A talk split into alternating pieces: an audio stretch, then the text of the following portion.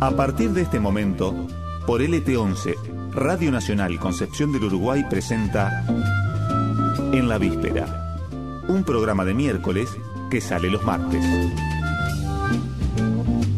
Conducción, producción, locución, barrido y limpieza, Américo Schwarman y el resto del equipo del miércoles. Una idea del miércoles, Cooperativa de Cultura y Comunicación. Colaboran todos los periodistas, creadores, músicos, artistas, protagonistas que definan a lo largo del programa.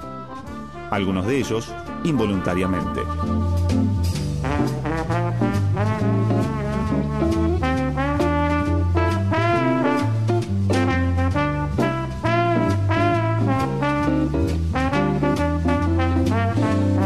Buenas noches, ¿cómo están? ¿Cómo les va? ¿Cómo están transitando este martes 23 de noviembre? Uno de los últimos, uno, de los últimos martes, bien digo, de este año 2021. Pasaron seis minutos de las nueve de la noche y nos reencontramos aquí en la víspera, en el programa de la cooperativa el miércoles, nuevamente, como cada martes de 21 a 23, por nuestra vieja y querida LT11, Radio General Francisco Ramírez, Radio Nacional Concepción del Uruguay, aunque en el día de hoy eh, en, la frecuencia de eh, AM, en el LT11, está, se está transmitiendo un partido de fútbol, de modo que estamos saliendo solamente a través de la frecuencia modulada de lo que mm, alguna vez fue la vieja y querida Arenas. ¿Mm? ¿Se acuerdan de, ¿Se acuerdan de Arenas? Sí, sigue siendo, de algún modo sigue siendo. Con, bueno, con el equipo de, la cooperativa el miércoles, con el equipo como siempre completo, aunque cada uno en su lugar, porque seguimos con esta cuestión de las restricciones. Eh, y por supuesto también está saliendo online por la página de nuestra Radio Nacional Concepción del Uruguay, LT11. Con la producción general, como siempre, a cargo de nuestra compañera Clara Chauvin, con Patricio Ardáiz, el Pato Ardáiz, nuevamente en la operación técnica, a cargo de asegurarse que esto que yo digo, como si fuera importante, llegue adecuadamente a vuestros oídos. Eh, y bueno, y se divulgue por el éter esa, esa frase. Algún día vamos a contar la historia del, del éter y de cómo esa expresión terminó transformándose casi en un símbolo de la radiodifusión. Y eh, bueno, tenemos, por supuesto, como siempre, recordarles las redes sociales del miércoles digital, en Facebook, en Instagram, recordarles también que los programas de En la Víspera pueden escucharse a través de Spotify, en donde cada semana estamos subiendo el, programa que realizamos el martes unas horas después, a veces por ahí un par de días después. Pero si hay algo que, te perdiste o si querés volver a escuchar alguna entrevista o algún comentario, ahí en Spotify están cargados cada uno de los programas de, de esta propuesta periodística que la cooperativa del miércoles te trae cada semana. Hoy, eh, comenzando a transcurrir el programa número 19 de la cuarta temporada, en este martes 23 de noviembre del año 2021. Y hoy tenemos sorteos, suenen entonces trompetas, pitos, oboes y, y mandolinas, porque eh, vamos a obsequiar, como lo hacemos cada 15 días, vamos a obsequiar un ejemplar de uno de los, de los libros editados por la cooperativa el miércoles. En este caso se trata de, mm, de uno de los que más, más repercusión, mejor recepción ha tenido en la comunidad uruguayense, el Historias casi desconocidas de Concepción del Uruguay, un trabajo en el que mm, eh, recopilamos y, y este, y abundamos, ampliamos historias que, como el título lo indica, no son demasiado difundidas o no eran demasiado difundidas hasta que pusimos la mirada sobre eso y las dimos a conocer en distintas vías, en el miércoles digital, en el semanario el miércoles en papel, en la versión del mensuario en papel del miércoles, eh, y que las recopilamos hace un par de años para eh, tenerlas en un libro, en un formato atractivo, agradable, con una hermosa tapa, eh, mm, diseñada por Martín Bianchi, pero con, con la base de las caricaturas que realizó Javier el Toto López, inmortalizando algunos de los rostros cuyas historias poco conocidas se comentan en las páginas de ese libro. Y hoy, bueno, vamos a estar sorteando un ejemplar. Recordá que para participar del sorteo tenés que ingresar al Facebook del miércoles digital, tenés que seguir la página y ahí arrobar a algún amigo en el, en el posteo donde aparece precisamente la tapa de las historias casi desconocidas. Y un ratito antes de terminar el programa vamos a estar sorteando y por supuesto dando a conocer quién resultó eh, ser el ganador o la ganadora que se llevará un ejemplar de esa obra editada por la cooperativa el miércoles. Así que no te cuelgues, tenés todo el programa para anotarte en el Facebook del miércoles digital, eh, a robar a alguna de tus amistades y participar de ese modo del sorteo. Y bueno, ¿qué vamos a tener en este encuentro?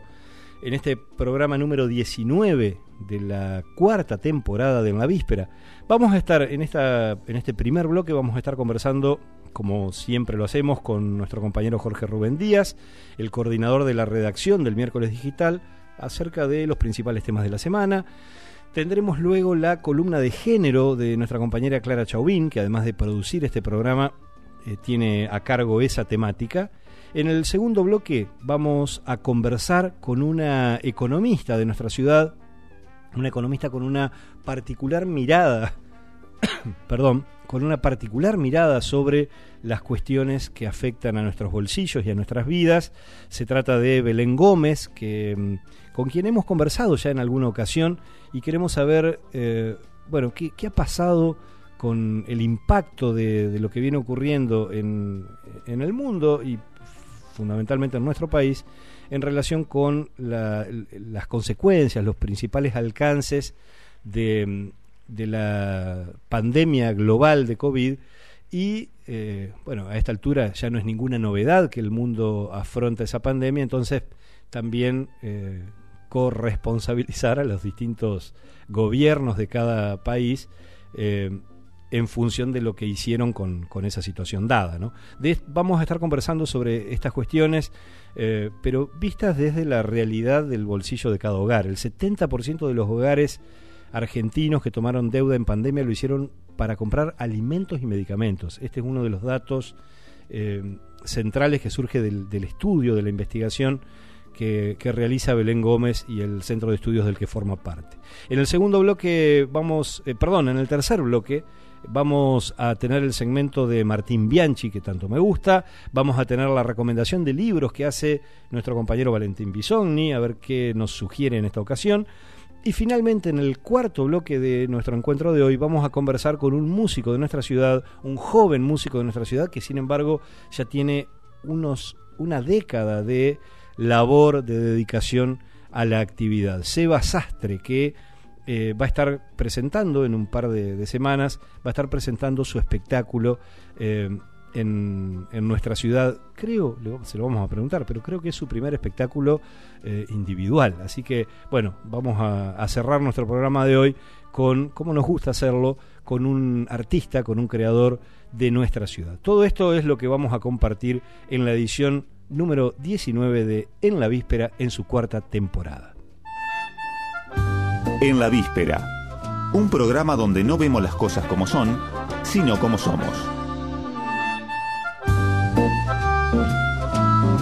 Y sin demora, sin demora nos metemos ya mismo en el diálogo con Jorge Rubén Díaz desde la redacción del miércoles digital. ¿Cómo está Jorge? Hola Américo, muy buenas noches. Eh, si me pueden dar un poquito más de retorno, por favor, así te escucho mejor. Cómo no, no mucho retorno porque de darte mucho retorno volverías a tus pagos originales, ¿no? A Maciá, Altamirano. Pero qué, buen chiste que acabo de hacer, ¿eh? Realmente un, un gran chiste. No se debe haber hecho nunca en la radiodifusión argentina. Ahora sí me escuchas bien, Jorge. Sí, un poquito mejor. Sí, soy un gran chiste, Américo. Seguramente los cambios climáticos te deben estar afectando, te deben estar inspirando para, para mm, ese, ese humor tan particular que tenés. Se hace lo que se puede. Eh, contanos, Jorge, cuáles son los temas, los temas centrales que el miércoles digital eh, ofrece en su, en su portal eh, en estos días. Bueno, eh, te adelanto en realidad una noticia que la estamos preparando, que llegó recién, fresquita. Eh, de la mano de la Río Uruguay, va a desembarcar un grupo hotelero en Concepción de Uruguay, eh, y de acuerdo a lo que pude averiguar, bueno, esto puede llegar a ser una buena noticia en términos de, de, lo que significa la, levantar el nivel de las plazas hoteleras de la ciudad en cantidad eh, y también naturalmente en lo que es la mano de obra. Eh, así que esto en, pocos minutos va a estar en, nuestro sitio eh, para aquellos que estén interesados en la temática. esto involucra naturalmente a distintos sectores económicos y comerciales de la ciudad. Lo que ya está en la página Américo, disponible para los lectores y lectoras, son varios artículos referidos a los últimos comicios. Eh, nosotros la última vez que hablamos Américo fue previo a las elecciones, después no pudimos salir porque estaba el partido de la selección argentina, eh, pero hay análisis en, nuestra página, eh, artículos de opinión sobre lo que dejó en Concepción de Uruguay los últimos, las últimas elecciones legislativas nacionales. Puntualmente, un artículo de tu autoría, que está referido bueno, a la, paliza que el justicialismo se llevó en Concepción de Uruguay y los desafíos que se vienen, ¿no? Eh, sin intentar este expoliar lo, que es la, la, nota, bueno, de alguna manera eh, adelanta que eh, si bien esto es un llamado de atención para el, partido gobernante del municipio local y de la provincia, ya hay sobradas experiencias de que la sociedad uruguayense eh, vota de diferentes maneras, ¿no? En, el mismo año, en comicios eh, locales como provinciales, en referencia a los nacionales, ¿no? Eso me parece que es interesante analizarlo. También eh, Aníbal Galay se refiere puntualmente a, lo que fue el, último comicio, haciendo una referencia de lo que es el comportamiento del justicialismo y las vivencias internas y externas de ese movimiento. Eh, otra nota que está publicada en el miércoles digital Américo fue a raíz de un reportaje tuyo con eh, Javier Orduna, que es un abogado concordiense que está participando activamente en lo que es eh, la movida para que la ley del cannabis en la provincia de Entre Ríos de una vez por todas se, reglamente y se pueda este, llevar adelante los beneficios que esa ley eh, otorga, ¿no? Eh, justamente para este sábado en la ciudad de Concordia se va a realizar una movilización en ese sentido para que, bueno, el poder político de una vez por todas se ponga las pilas y lo reglamente para que se pueda aplicar. Em, otros artículos también del miércoles digital, em, una que tuvo impacto nacional porque fue una una movida, digamos, nacional justamente de parte del gobierno y tiene de, mm, como protagonista la gente del puerto local. Eh, hay una nota de Matías Díaz eh, publicada en el sitio donde eh, habló con el titular del, del, ente portuario local, con Marcelo Gay Balmás, quien explicó cómo son los procedimientos, ¿no? refiriéndose a lo que sucedió en eh, en, la medida que tomó el ministro de Seguridad de la Nación, Aníbal Fernández, eh, que eh, de alguna manera evitó que se exportara de manera fraudulenta maíz y soja, ¿sí? a raíz de bueno distintos operativos que realizaron desde la parte impositiva. Eso fue lo que terminó desbaratando de alguna manera ese, ese envío de, de materia prima al viejo continente. Bien, Jorge. Eh, ah, eh, no, perdón, no, quise interrumpirte, pensé que, que, habías concluido. No, no, esos serían eh, de alguna manera los, los principales temas. Hay otros más también referidos a cuestiones bueno, ambientales. por ejemplo, que la provincia de Entre Ríos sí, en este caso, promulgaron la ley de energía eléctrica sostenible en nuestra provincia. Esto también es interesante, que en algún momento habrá que profundizar. la noticia que se conoció ayer que una familia de Colón encontró eh, a una hija que fue apropiada durante la última dictadura militar. Eh, así que también eso me parece que es interesante lo que está sucediendo a nivel provincial con respecto al, al, al, movimiento de la justicia, ¿no? Eh, y el jury que se quiere llevar adelante tanto al fiscal general, al uruguayense Amílcar García y a la fiscal Goyeneche, también hay, un artículo que refiere a esa temática y que tiene mucho que ver porque de alguna manera eh, nos termina afectando, ¿no? Porque cuando la justicia tiene problemas, los problemas los tenemos todos. Muy bien, Jorge, muchas gracias por el informe. Bueno, Américo, hasta la semana que viene. Un abrazo, buen programa. Otro para ti. Jorge Rubén Díaz, coordinador general de la redacción del miércoles digital, contándonos cuáles son los principales temas en el portal de la cooperativa el miércoles. En la víspera, el mejor programa de radio que usted podrá escuchar. A esta hora, por esta radio.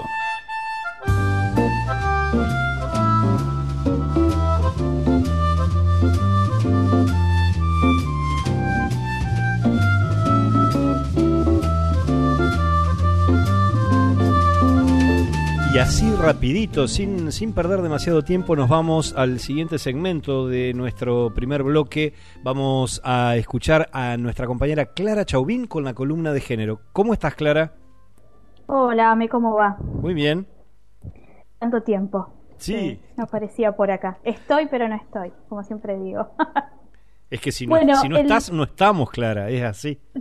Sí, además.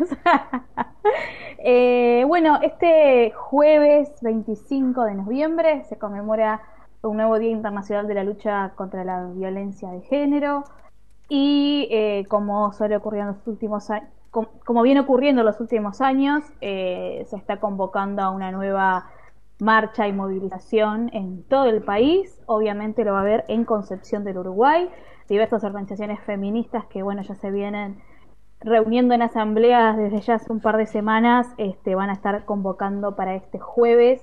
A partir de las 18 va a comenzar la concentración en Plaza Ramírez, va a haber stand, música en vivo, algunas intervenciones también.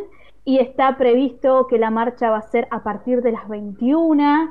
Eh, se va a hacer el recorrido que se viene haciendo en los últimos, las últimas marchas, que es sale desde Plaza Ramírez eh, por calle 9 de Julio hasta Meguino, dobla por calle Galarza para nuevamente volver hacia la plaza. La última marcha que se realizó de estas características fue obviamente el 8 de marzo, que fue sumamente masiva y convocante y se espera que bueno que pase eh, lo mismo para este jueves.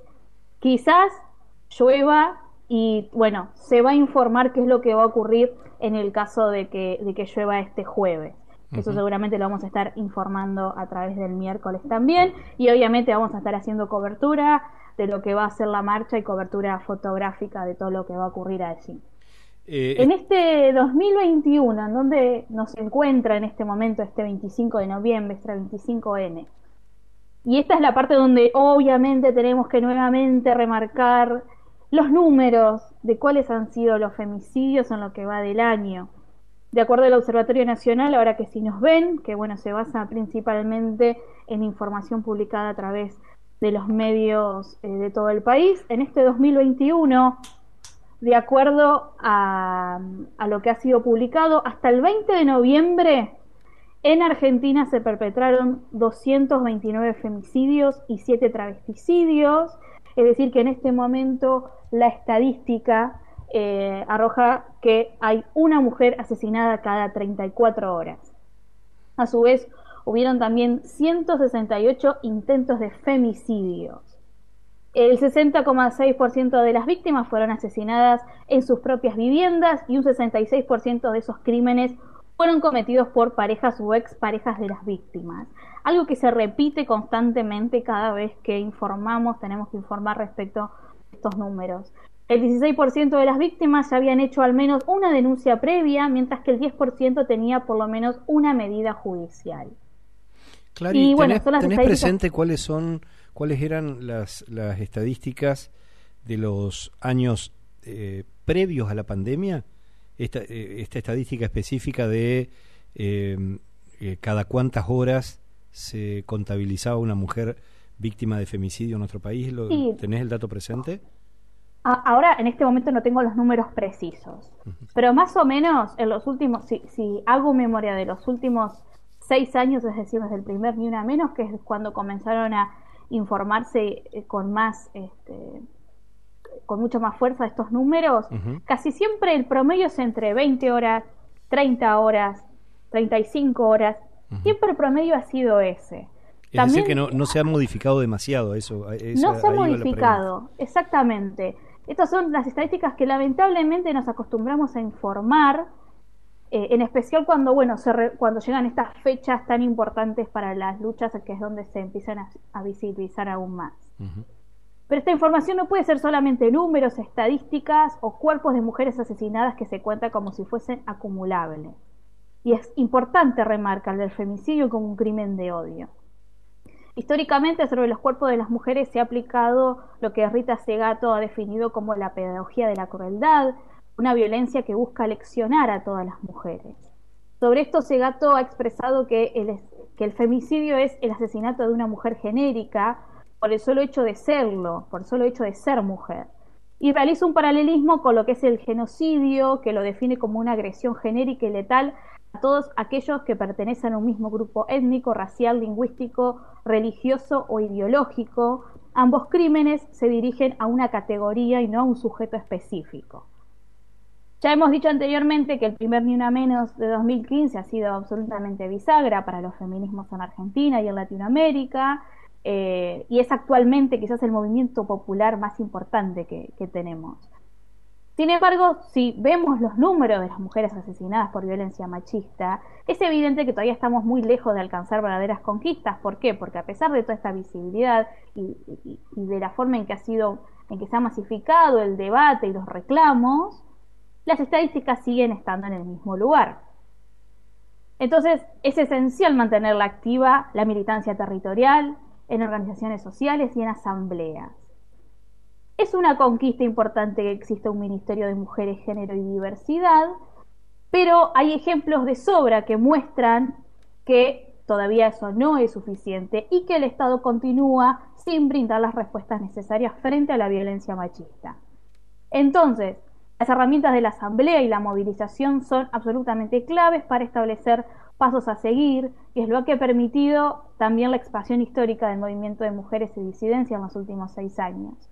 Es desde el activismo que se ha permitido crear una pedagogía feminista, una nueva forma de hacer política y también otra forma de repensarnos. Y acá me pareció interesante remarcar eh, lo que escribe la investigadora argentina Verónica Gago eh, sobre la reconceptualización de la violencia machista y ella habla de cómo eh, ha sido estratégico esto de pluralizar cómo llamamos la violencia. No hablamos de la violencia de género, sino que hablamos de las violencias machistas. Ella dice, logramos dejar de hablar solo de la violencia contra las mujeres y cuerpos feminizados para ponerla en relación con un conjunto de violencias sin las cuales esta no se explica. Los femicidios y travesticidios son el punto culmine de toda una serie de violencias sistemáticas que se producen de forma simultánea y que se interrelacionan, y donde, por supuesto, el Estado es responsable y ese es uno de los principales lemas que se van a estar llevando en la marcha de este jueves. Y es por eso que hoy también en Argentina y América Latina eh, estamos hablando de el feminismo interseccional, porque no hay una forma, no hay forma de analizar las desigualdades sino es a través de la raza, clase, género y la sexualidad. Es por esto que los feminismos desde los territorios deben continuar activando, haciendo posible los encuentros desde las bases, dando lugar a debates y discusiones que llevan a muchas coincidencias y desacuerdos, pero que es en esa dinámica diversa que mantiene vivo el movimiento y que permite que la rueda siga girando. Es decir, el feminismo desde los territorios, independiente desde el Estado y obviamente que de esta forma es que se debe seguir marcando agenda. Así que bueno, remarcamos entonces nuevamente este jueves marcha a partir de las 18, comienzan las actividades en Plaza Ramírez y a las 21 movilización este, en, el Día Internacional de la Lucha contra la Violencia hacia las Mujeres. Muchas gracias Clara Chauvin con la columna de género. Un abrazo. Chao, chao. En la víspera, una alternativa que pretende ser razonable entre el ruido y el silencio. En la víspera, un programa como el que nos gustaría oír a nosotros si no fuera porque esta hora estamos acá.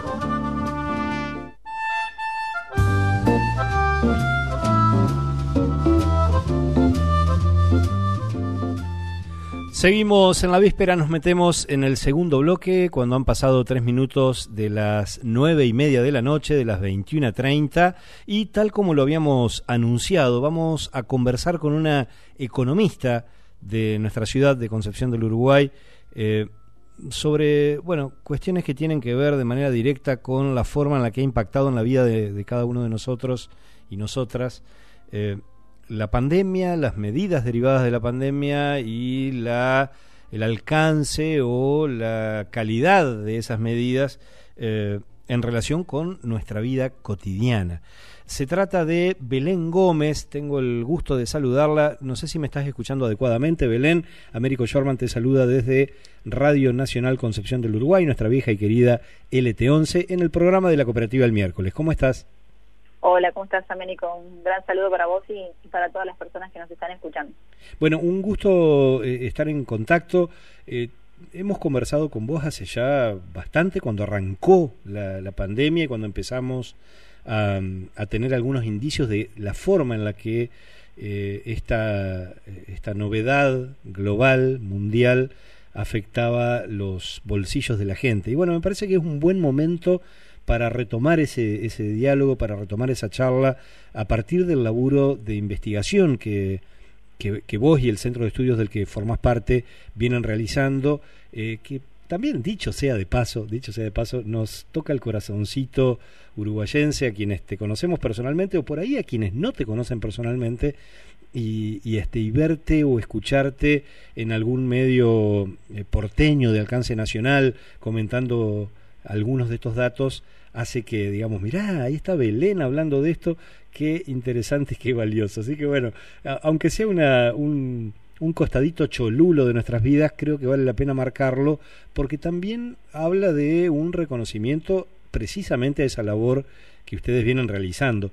¿Querés, antes de meternos en el tema, querés contar un poquito eh, cómo, cómo trabajan, en qué consiste la labor que realizan y algo que yo adelantaba, pero que me gustaría que lo, explicaras vos, eh, la perspectiva diferenciada desde la cual eh, elaboran ese trabajo de investigación.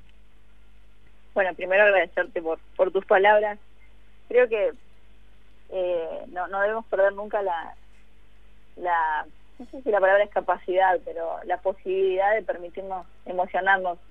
Me preguntaban hace un tiempo qué, me daba más cosquilleo, si, si hablar con un medio nacional, y, para mí siempre va a ser un medio de, mi ciudad, eh, porque eso significa que pueda haber algún amigo o amiga escuchando, eh, mi mamá, eh, bueno, tiene, tiene otra connotación y, otra responsabilidad, así que siempre para mí es, es emotivo y ya arrancaste con tus palabras emocionándome.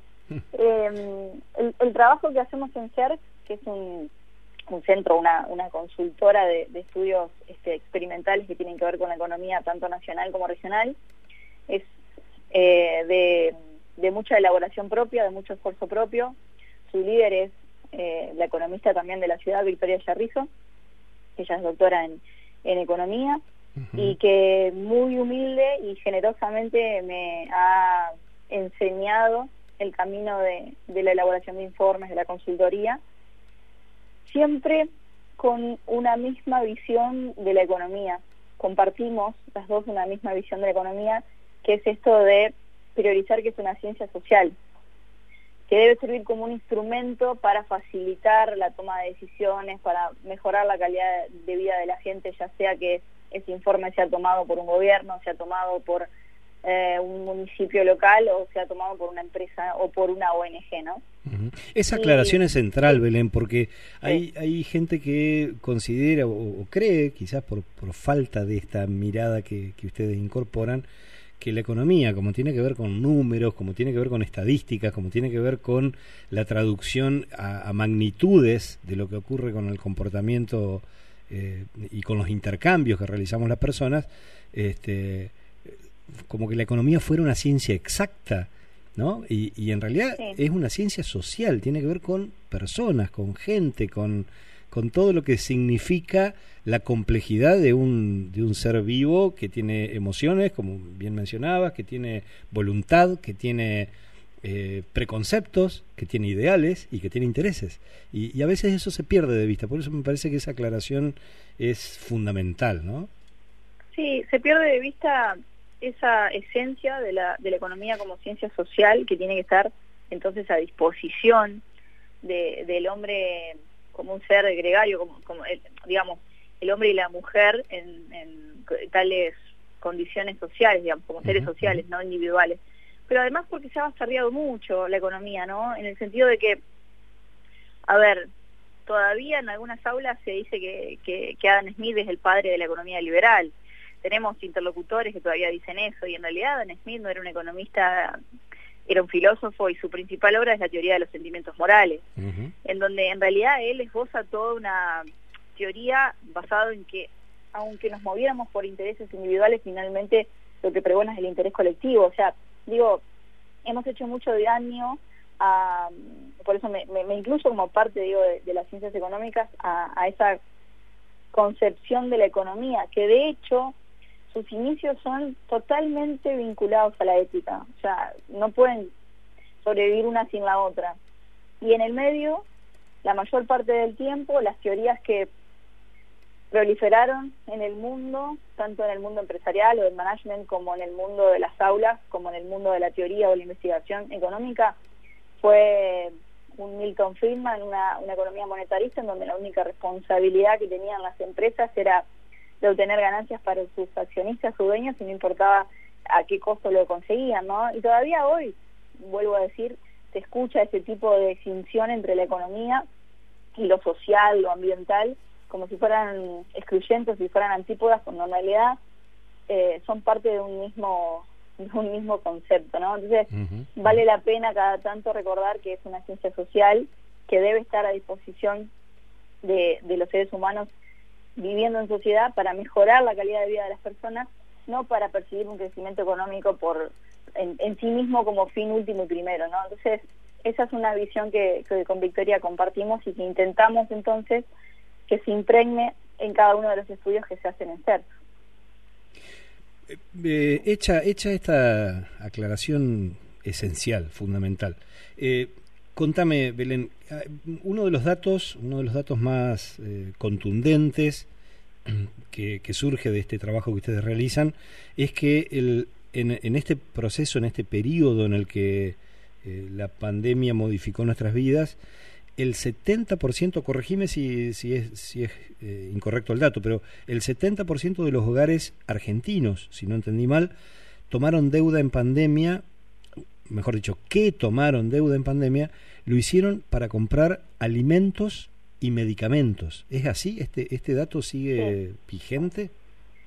Sí, sí, en el peor eh, escenario, en el momento más agudo, con eh, restricción absoluta a la, a la movilidad, eh, teníamos hasta prácticamente un 90% de, de las familias endeudadas, en donde las deudas principales eran, eran gastos corrientes, sí.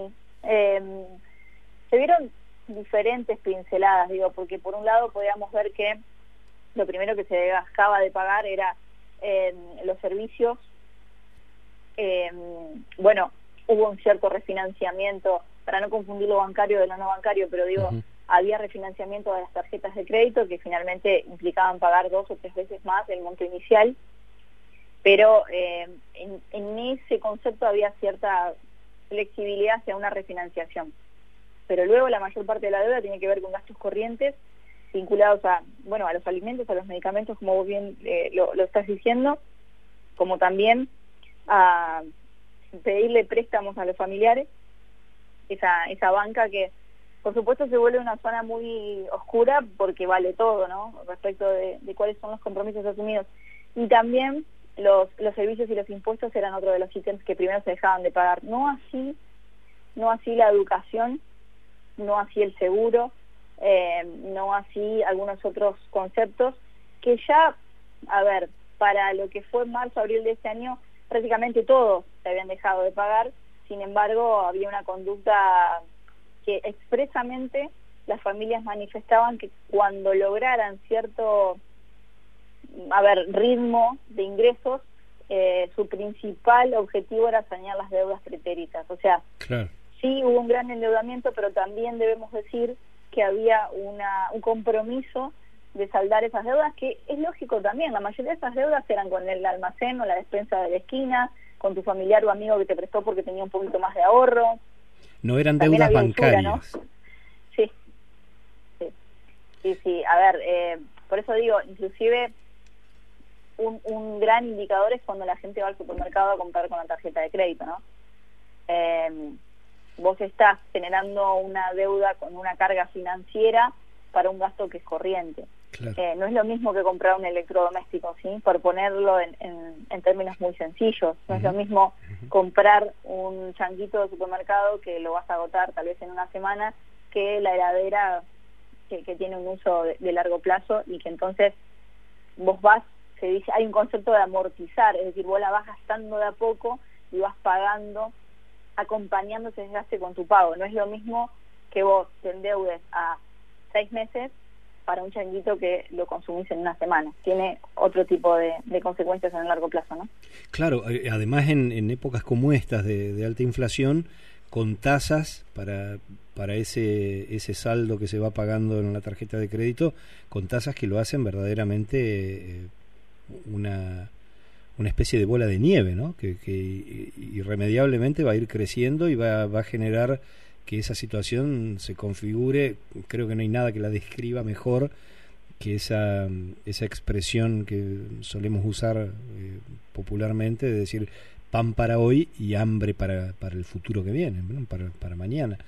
Eh, en, en, el, en, la entrevista, cuando conversamos hace ya más de un año, eh, una de las cosas que, advertías como parte del diagnóstico que, hacías en ese momento es que todos los, todas las herramientas que hasta ese momento se habían, se habían este, anunciado desde las políticas públicas, eh, lo, decías con toda claridad, todas parecen insuficientes, eh, en donde no se, no se concebía, así lo, presentabas, el, diseño de la política económica no estaba concibiendo la economía de punta a punta, de la macro a lo micro.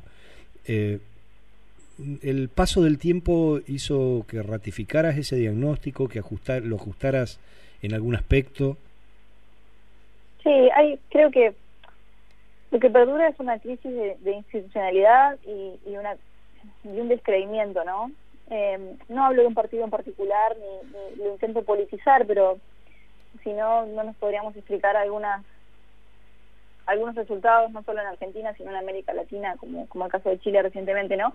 Eh, y fíjate qué dicotomía, porque estamos hablando de un país con inflación eh, que para algunos productos ha sido anualmente de un 80%, de un 90% o de un 100%, que en promedio podemos situarlo entre un 40 y un 50%, pero que así todo ha generado una recuperación en términos económicos, ¿sí? Eh, que está 0,3% por encima de la economía pre-pandemia, o sea, de la economía con la que entramos a la pandemia. Entonces, en todos, en todos estos meses que pasaron, hubo pérdida de, del Producto Bruto Interno o de la economía en general, pero se logró una recuperación.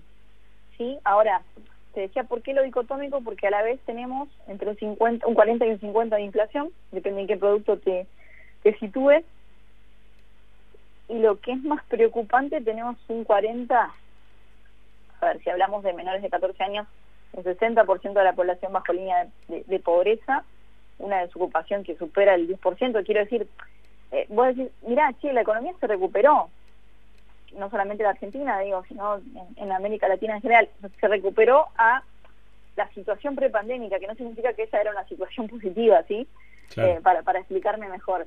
Pero, por ejemplo, tenés un, un país como Brasil que no logra recuperarse. Si bien, si bien tiene eh, una crisis hídrica muy compleja, muy compleja y un proceso inflacionario creciente. Y entonces digo, cada país en Latinoamérica tiene su situación en particular, pero lo cierto es que la economía ha logrado recuperarse para estar en una situación prepandémica, pero tiene ese altísimo porcentaje de inflación, una gran cantidad de la población bajo, bajo la línea de la pobreza, eh, la desocupación, eh, sobre todo con una pérdida, lo hablábamos con vos en la nota anterior, en términos de equidad de género muy importante, ¿sí? Eh, los, peldaños que habíamos ganado en términos de equidad de género, si lo vemos hoy en indicadores laborales, los hemos perdido, y prepandémicos.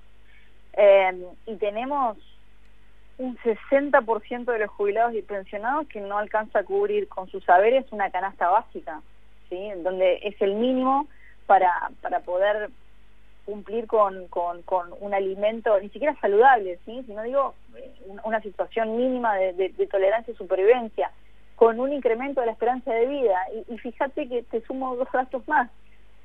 Argentina está entre los 10 países mm, que exportan alimentos en el mundo, ¿sí? O sea, entre los 10 primeros del mundo exportando alimentos y el tercero en términos de, de, la soja y sus derivados. Entonces, en todo ese combo tenemos un país que podría decirte que en términos indicadores la mayoría de los indicadores tiende a tener un crecimiento, pero tenés indicadores sociales de vuelta, de economía como ciencia social, que se llevan eh, de punta con, con estos indicadores económicos y que va a haber que seguir trabajando durante mucho tiempo para que puedan, acá no estamos hablando de un año, no estamos hablando de una gestión. Esto tiene que ser un, proyecto de largo plazo porque son problemas de índole estructurales, eh, esenciales, ¿no? Y, y, las políticas económicas, a mi entender, todavía no tienen un análisis integral. Fíjate que la mayoría de las noticias, y volvemos a tu pregunta inicial, eh, ¿por qué me gusta participar en ámbitos nacionales? Para poder un cachito, si te permiten, meter la realidad del famoso y mal denominado para mí interior, porque finalmente lo que estamos hablando siempre es de la situación de Ciudad Autónoma de Buenos Aires y apenas con urbano bonaerense, pero en el resto del país hay una heterogeneidad y hay una situación económica y social muy disímil, muy diversa y muy importante para trabajar, pero cuando se diseñan políticas económicas se desconoce esa realidad. Sí se la toma para recaudar impuestos, pero no para eh, para aplicar políticas económicas que, tiendan a una mayor equidad, que tiendan a, una mayor situación de sostenibilidad, ¿no? A, mí me parece muy muy interesante y muy valioso que, que, presentes esta esta cuestión, Belén. Yo soy una, una de las personas que piensa y, y, y, me gustaría conocer tu opinión al respecto que, que nuestro nuestro federalismo mal bueno, tan tan tan reducido, tan mal eh, tan mal planteado, tan limitado, tan escaso en tantos aspectos.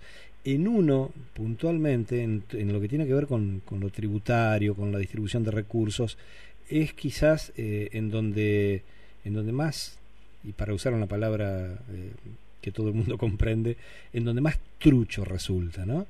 Eh, donde, en donde menos federales somos, en donde eh, las, las políticas que, que debería desarrollar una región como la nuestra para, para abordar verdaderamente posibilidades de un progreso social diferente eh, están absolutamente subordinadas a decisiones de funcionarios que probablemente ni conocen ni les interesa cuáles son las reales necesidades y aspiraciones de toda una región como puede ser la Mesopotamia, ¿no? Como o, nuestra provincia en particular. Eh, en tu en, nuestra anterior charla, entre los problemas que, que mencionabas, eh, hiciste referencia a, a, la necesidad de una reforma tributaria, de una reforma general del sistema tributario, eh, que en nuestro país sigue siendo una de las grandes podríamos decir, una de las grandes deudas de la democracia. ¿no? Eh, fíjate que, la ley de coparticipación, por ejemplo, no, eh, no se aborda pese a que había un plazo, no me acuerdo exactamente cuál era el plazo concreto cuando se aprobó la, la reforma de la Constitución en el año 94, pero creo que daba un par de años para tener una, una nueva ley de, de coparticipación y, y han pasado casi tres décadas de ese momento y y es un tema que no se puede abordar, que no, que no hay manera de que nuestra dirigencia política, económica, social, eh, se siente a discutir esa cuestión. ¿no? Digo, por, por, por hacer mención a uno de los aspectos en los que se expresa ese problema, pero eh, quisiera conocer tu opinión, no quiero hacerte decir lo que yo, lo que yo opino, ¿no? Bueno, sabes que, que somos coincidentes, pero a ver, en principio parece un, laberinto, ¿no? un, berenjenal, porque vos tenés cada vez, o no digo cada vez más, pero tenés un umbral alto de, población bajo la línea de pobreza con necesidades si tenés un estado deficitario. Entonces, ¿qué está primero, el huevo o la gallina, no? En el sentido de que, ¿quién va a cubrir esas necesidades? Para mí, hasta con un estado deficitario, ni siquiera el Estado puede hacerlo de manera eh, sola o individual. Pero ¿qué quiero decir con esto? Muchas de las justificaciones que tienen que ver con no hacer una reforma tributaria, ni siquiera hacerla, porque yo estoy hablando de ponerse a pensarla, ni siquiera de tener que ejecutarla. Pero cualquiera que nos diga que va a eliminar, por ejemplo, el impuesto a la ganancia es una falacia de acá a la China. Eh, es imposible, porque cualquier peso que hoy haya tenido continuidad en el tiempo para las arcas del Estado, eh, con una sociedad con grandes necesidades, eh, no es lógico que pretendan deshacerse de ese peso o que pretendan decir, bueno, voy a disminuir el grifo o voy a cerrar el grifo de lo que me ingresa para, para contrarrestar un estado deficitario. Sin embargo, sin embargo, eh, te voy a poner un ejemplo, porque tiene que ver con la cosmovisión y tiene que ver con el enfoque. Eh, hace unos días discutía en, mi casa con, una serie de amigos y me decían que el principal gasto del gobierno tenía que ver con los subsidios. ¿sí? Eh, entonces, ese asistencialismo era lo primero que se podía, de algún modo, porque digo, cuando hablamos de impuestos, tenemos que hablar de los impuestos tradicionalmente que conocemos, también de las tasas, pero también tenemos que hablar de, de, lo que entra y lo que sale del Estado, ¿sí? En general. Eh, entonces me decían, bueno, el principal gasto del gobierno tiene que ver con el asistencialismo, básicamente. Pero cuando vos desagregás el gasto del gobierno, no es lo mismo una jubilación, una, una asignación familiar por hijos, una beca del CONICET, ¿sí? te lo estoy poniendo en términos relativos, que la empleabilidad del sector, del sector estatal en su conjunto, que los impuestos o retenciones y, todo lo que tenga que ver con el agro, con la industria, o sea, son todos diversos conceptos que por supuesto la solución no es cierro uno o elimino uno, o incremento del otro, ¿sí? sino tiene que haber una cuestión integral. Como vos decías, eh, no solo, a ver, la situación de la coparticipación en donde los eh, oprimidos a veces, las provincias que menos tienen son las que en términos relativos más brindan para un consumo que está centralizado, ¿no? Eh, a eso sumarle que tenemos impuestos que fueron creados de emergencia, que convirtieron a perpetuidad en en escenarios siniestros de la economía y la política argentina, ¿sí? Entonces digo, em, finalmente hay que rever todo el sistema tributario, pero no solo el sistema tributario, sino todas las fuentes de ingresos y egresos que tiene un Estado en vinculación con un sector externo, en vinculación con el sector privado. Fíjate que los mismos, los mismos, las mismas grandes empresas que son las que exportan subfacturan la exportación, pero sobrefacturan la importación, con todo lo que ello implica a nivel de tipo de cambio y lo que nos sucede con la dolarización en la economía argentina. Entonces, esa maniobra termina afectando a la empleada doméstica que trabaja de manera informal en el hogar. ¿Me explico? O sea, está todo imbrincado, está todo relacionado. Entonces, eh, creo que es hora de un debate serio pero donde no se haga una cuestión demagógica de decir yo voy a eliminar este impuesto o voy a hacer esto o lo otro, sino hasta, bueno, sería, no, debería ser utópico, pero que se juntaran las diferentes em, agrupaciones políticas para decir que analicemos todos juntos qué pasa con el laberinto fiscal argentino y en qué punto se puede rever de manera realista. ¿Sí? en qué cosas sí se pueden hacer, en qué cosas no, o qué cosas se podrán hacer en el mediano plazo y cuáles en el largo. Pero si partimos de, situaciones demagógicas de eliminación de un impuesto o de voy a hacer tal este, erogación para que entonces se incremente el consumo, pero a la vez no tengo una política sostenible en el tiempo, por ejemplo, una hora 18, una hora 24, a eso me refiero, y la verdad que nada termina siendo sostenible, ¿no? Pero eh, aún con ese escenario que te describí al principio, una no, me, no digo reforma, un análisis de cómo es el sistema tributario argentino es inexorable mm. en este contexto. Ojalá nuestras dirigencias estén a la, a la altura del desafío, Belén, ¿verdad? Eh, a mí me preocupa, me preocupa, me, siento con libertad para decirlo, me, me preocupan ciertas eh, proliferaciones de, de, algunos pensamientos de extrema derecha en, en, América Latina. La verdad que me preocupan.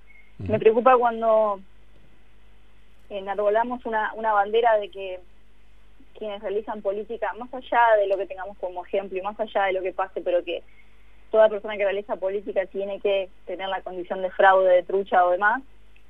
Eh, y me preocupa que incluso penetren otros mensajes como por ejemplo que el cambio climático no existe, ¿no? Claro. Eh, cuando vas a entrar a Google, o sea, es, es raro pensar en este tipo de mensajes cuando hoy existe un acceso a la información que antes, 10 años antes no teníamos. Entonces, eh, Trump no se acabó en Estados Unidos, ¿sí? Eh, habrá tenido una gestión, pero quiero decir, son procesos para, para seguir de cerca. Sí, y... sí, claramente. Lo, lo vimos en, el, en, la elección sí. de, de, nuestros vecinos de, de Chile, ¿no? Es, sí, es tremendo, ¿no? Porque no hubiera no se hubiera planteado una revolución a nivel chileno si no hubiera sido por eh, pensamientos izquierda y sin embargo se abre un pensamiento hacia la derecha. Y te digo más, hoy leí algunas pensadoras, algunas filósofas, y me pregunto, me pregunto si a veces algunos, algunas posiciones de derecha llamadas libertarias, porque también ahí hay toda una confusión desde de, de tipo conceptual y filosófica muy, muy grande, uh -huh. pero me pregunto si a veces las posiciones tienen que ver con hacer frente a una ideología, entre comillas, de izquierda, o si también IO también molesta un feminismo y cuántas otras cosas más como como como si siempre estuviéramos en las antípodas, ¿no? Eh, pero realmente que penetre un mensaje como que el cambio climático no existe, me preocupa. Sí, me o, preocupa la, o, o, las soluciones absolutamente simplistas y, y, este y falaces, ¿no? Como sí. eliminar el Banco Central y se acabó el problema. Barbaridades este, verdaderamente insólitas, ¿no? Belén, me quedaría conversando media hora más con vos, pero tenemos que ir al, al, al noticiero, a la, al corte, a la pausa. Eh, seguimos en cualquier momento. Te agradezco enormemente este contacto y, y bueno, y, sobre todo eh, el, el, esclarecer algunas de las cuestiones que nos, que nos afligen y que ojalá, como decíamos hace un ratito, ojalá eh, se, se comiencen a discutir, a analizar, ¿no? Ya es hora, ya viene siendo hora. Sí, lo más importante es que podamos debatir y conversar y ante todo respetar que podemos pensar diferente, pero que podemos construir si, si tenemos un propósito similar. Y mm, agradecerte siempre. Eh, la verdad es que me, me, sentía en falta porque habíamos programado para que esté hace un tiempo eh, antes con ustedes y, y, por bueno cuestiones personales no había podido estar y, no se les falla a los amigos. ¿sí? Eh, los, a los amigos no se les falla y no se les miente, así que, que me sentía en deuda con todos ustedes y, y les quiero agradecer por, por que de alguna manera no digo que sal de la deuda, sino de que siempre son son generosos conmigo y, bueno, están sí. apoyándome, porque además de, de, de, todo lo que se ve a veces en, en redes o para afuera, eh, fundamentalmente somos personas que tenemos diferentes situaciones en, en, la vida real, ¿no? Somos nosotros los agradecidos. Belén Gómez, aquí en la víspera, el programa de la cooperativa el miércoles. En la víspera el mejor programa de radio que usted podrá escuchar. A esta hora, por esta radio.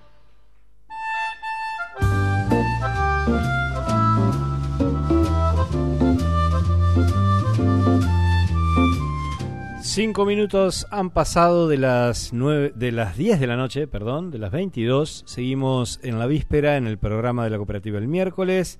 Eh, les recordamos a quienes eh, recién se prenden a escucharnos o si están ahí desde hace rato, les recordamos que hoy tenemos sorteo, que hoy vamos a estar obsequiando, como hacemos cada 15 días, un ejemplar de uno de los libros editados por la cooperativa el miércoles. En este caso se trata de las historias casi desconocidas de Concepción del Uruguay. Eh, para participar del sorteo deben ingresar al Facebook del miércoles digital eh, a robar a alguna de sus amistades en el posteo en donde está la tapa del libro Historias casi desconocidas de nuestra ciudad y unos segundos antes de terminar nuestro encuentro de hoy vamos a estar dando a conocer quién es el feliz la feliz ganadora o ganador de este ejemplar editado por la cooperativa el miércoles de estas historias tan interesantes y, tan poco conocidas de nuestra Concepción del Uruguay. Así que no te olvides, anotate entrando al Facebook del miércoles digital, arroba ahí alguna de tus amistades y participás del sorteo. En la víspera, un compendio de datos de nula utilidad que le son brindados en el momento menos oportuno.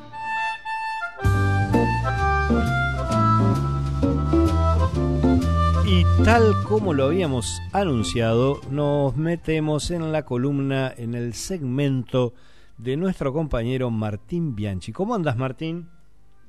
Buenas, Américo. ¿Cómo andas vos? Muy bien, con el mate funcionando, eh, haciendo el programa. Eh, Buenísimo. Con el, clima que aquí dentro del estudio está bastante bien, así que más no puedo pedir. ¿Vos? Bueno, me alegro mucho. Bueno, amigo, como sabés, yo creo que ya lo he contado acá en el programa, que yo me vine a vivir a medio de las afueras de la ciudad hace un tiempo. Tengo una casita pequeñita, con, contacto con la naturaleza, los pájaros, los insectos, las arañas. Un lugar realmente hermoso. La verdad es, muy lindo levantarse temprano. Acá hay unos pájaros que yo no había escuchado nunca, que, cantan de una manera em, fuerte, básicamente. Joder, y bueno, te hacen levantar bastante temprano. También es muy lindo esto de salir para irse a trabajar, para ir a la ciudad, ver el medio del amanecer, ¿no? Ir por la calle acá, la 35 del oeste, que es la que pasa por frente a mi casa. Pase por al lado una 4x4, un auto de alta gama, 80 kilómetros por hora, en un camino de ripio. Y respirar esa nube blanca que van dejando fruto de lo más sagrado que viene de las entrañas mismas de la patria, ¿no? Uno viendo a estos energúmenos no puede negar que aman su tierra. No solamente la aman, sino que la quieren compartir con todos los vecinos que están ahí a la vuelta. Y hablando de esta gente que ama su tierra, en cierta manera, el 21 de noviembre, hace muy poquito, se conmemoró la defensa de la ciudad ante la invasión de las tropas porteñas de Madariaga, allá por el año 1852. ¿no? La resistencia, como todo el mundo sabe, imagino, encabezada por el más hipster de nuestros próceres, el instagramiable López Jordán. Yo no sé si viste las, imágenes que hay de López Jordán, son realmente un... Eh, le falta el filtro de Instagram, es una cosa maravillosa. Bueno, López Jordán quien puso freno a los porteños. Esta gesta que es recordada en nuestra ciudad con el nombre de una calle, 21 de noviembre, no hay un monolito que está emplazado allá en la zona del balneario Itapé, creo yo que todavía está emplazado allá en esa zona. Pero mucho más acá en el tiempo, también por estas fechas, quedó inaugurado otro monolito que recuerda otra gesta de los entrerrianos contra el poder invasor de Buenos Aires. Este monumento, en esta, en esta ocasión, está ubicado en Santa Elena, más precisamente a las puertas del campo de los Echeverri. Y reza en su placa, dice, homenaje a los hombres y mujeres que valientemente defendieron el derecho a propiedad privada. Probablemente esta debe ser la placa más tilinga que exista sobre la faz de la Tierra.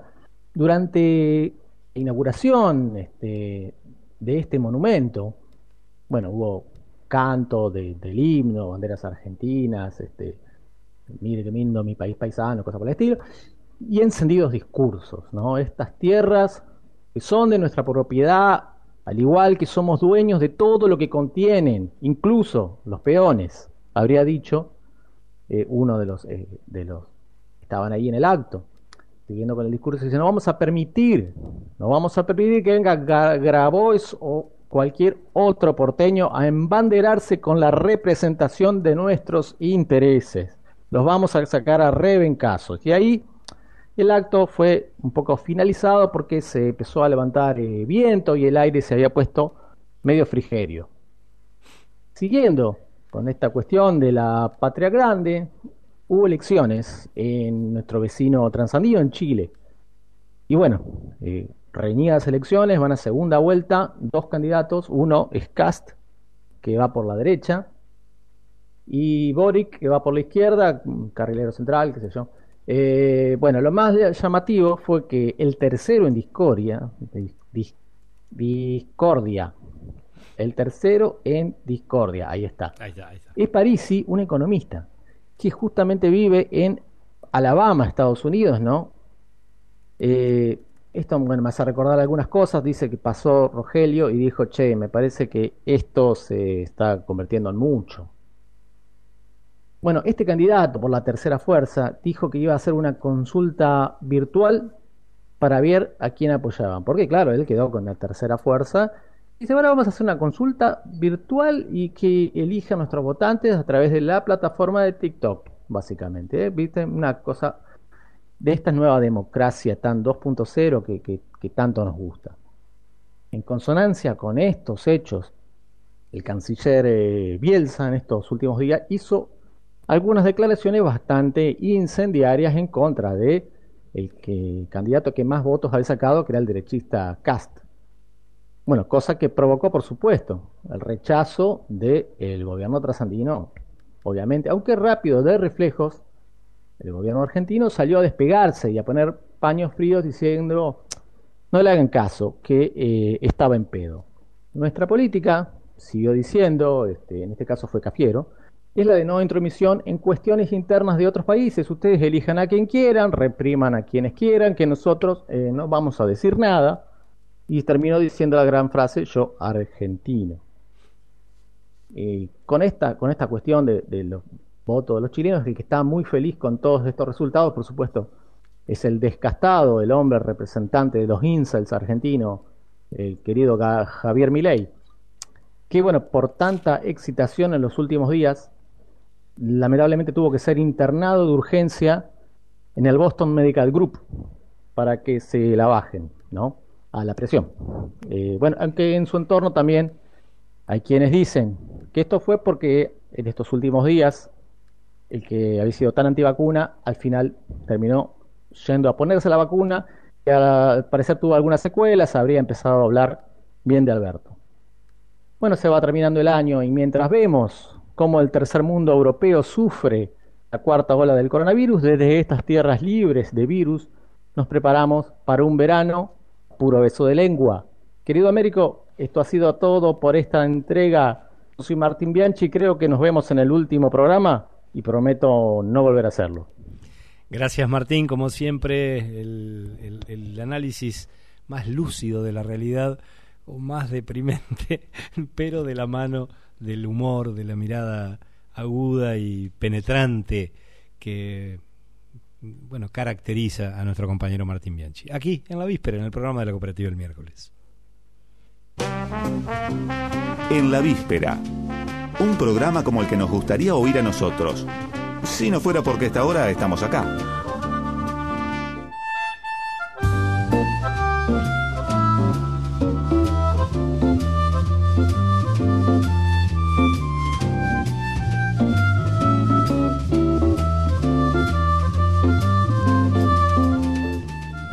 Seguimos acá, como por supuesto, como a dónde, a dónde vamos a, a dónde más vamos a estar un martes por la noche.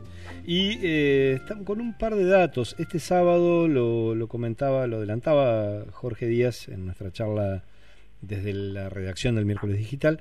Este sábado se va a realizar en la ciudad de, Concordia una, una movilización, una, una convocatoria que, que realizan las organizaciones que en nuestra provincia impulsan la, la legalización del uso del cannabis. Eh, esto va a ser a partir de las 17 horas el sábado 27 de noviembre en la costanera de Concordia. Básicamente van a reclamar que se reglamente la ley 10.894 de accesibilidad al cannabis con fines medicinales, eh, la ley aprobada en nuestra provincia de Entre Ríos y que hasta acá no ha respetado el, Ejecutivo Provincial no ha respetado el plazo estipulado para reglamentarla. Pero además de eso van a, van a pedir, el, como, como también se viene reclamando desde hace mucho tiempo por parte de diferentes organizaciones de la Argentina, eh, el, el cese de la persecución a usuarios, usuarias, cultivadores eh, y la visibilización de los derechos de las personas que utilizan cannabis, por, tanto por razones médicas como también para el uso recreativo responsable.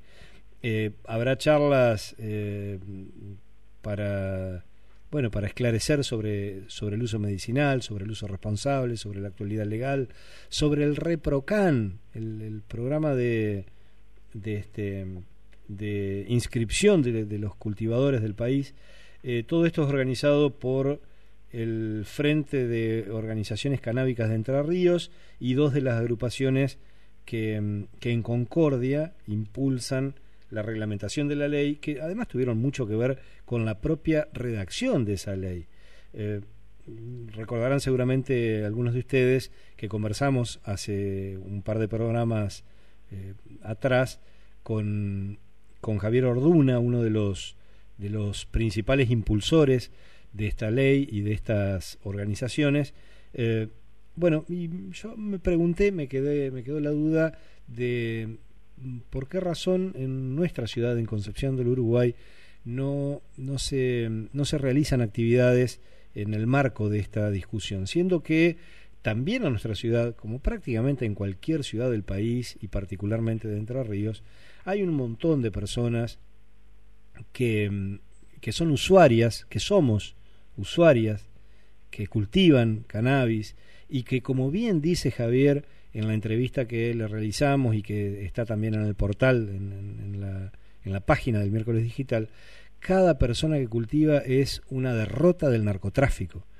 Eh, de modo que, bueno, sería bueno que en, Concepción del Uruguay también se, se organizaran las personas que eh, defiendan la utilización del cannabis y reclaman la reglamentación de la ley provincial aprobada eh, y cuyo plazo ya mm, eh, se ha, vencido y es necesario alzar la voz para reclamar la reglamentación. Eh, una, una iniciativa que, como les decía, se va a realizar en la costanera sur de la ciudad de Concordia este sábado, este sábado 27 de noviembre, a partir de las 17 horas, y que sería interesante que también en Concepción del Uruguay se desarrollaran actividades de este tipo. Las cosas vistas desde acá con mucho espacio para la cultura y un lugar relevante para la sonrisa y la reflexión.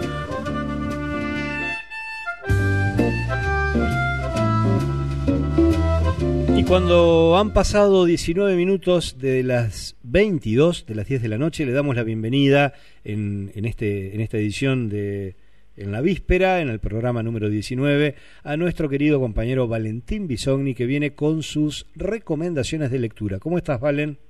¿Cómo andás, Américo? Muy buenas noches a todos ustedes. Así es, estamos entusiasmados aquí con eh, recomendar un libro de un autor entrerriano, en este caso Fabián Reato. Adelante, Valen, te escuchamos con toda atención.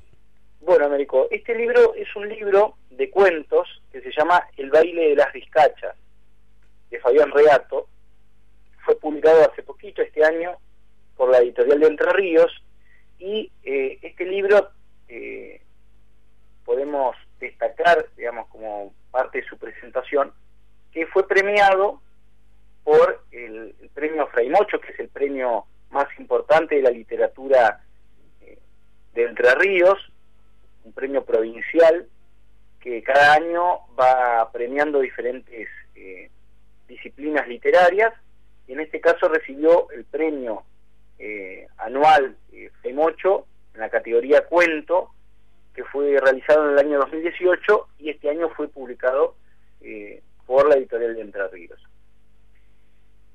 Sobre Fabián Reato les podemos contar que es periodista, es escritor, nació en Gobernador Mansilla, allí en el departamento Tala, escritor y periodista, se ha desempeñado en diferentes medios gráficos y radiales de la ciudad de Paraná, y ha publicado también otras, tiene ya publicados varios libros, eh, puntualmente son novelas, una se llama Esparadrapo, otra novela es El buen samaritano, otra de las novelas es La rueda de la fortuna, y tiene dos novelas breves, o novels, también como se las llama, que son Terminal y La tristeza del oso polar.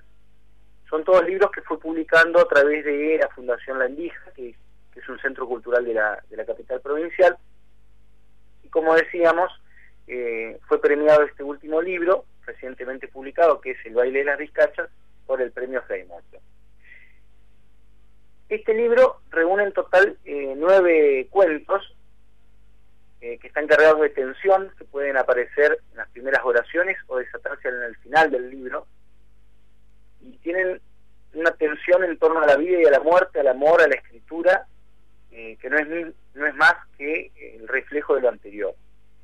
Tiene un ritmo narrativo cautivante y descripciones tan bellas como exactas. Y Reato revisita ciertos lugares, personajes, modo de ser o elementos de lo que podríamos llamarlo entrerriano, pero al mismo tiempo lo trasciende porque estos cuentos son universales. Tiene esa particularidad eh, este libro que, hay cuentos que son eh, urbanos, totalmente urbanos, que transcurren en, espacios reales de aquí de nuestra provincia, y otros que son eh, rurales, o sea, más allá del nombre que es el baile de las vizcachas, hay cuentos que transcurren en el ámbito urbano, en, tanto en el ámbito, podríamos decir, de, espacios eh, de la periferia urbana como también de un centro de una ciudad.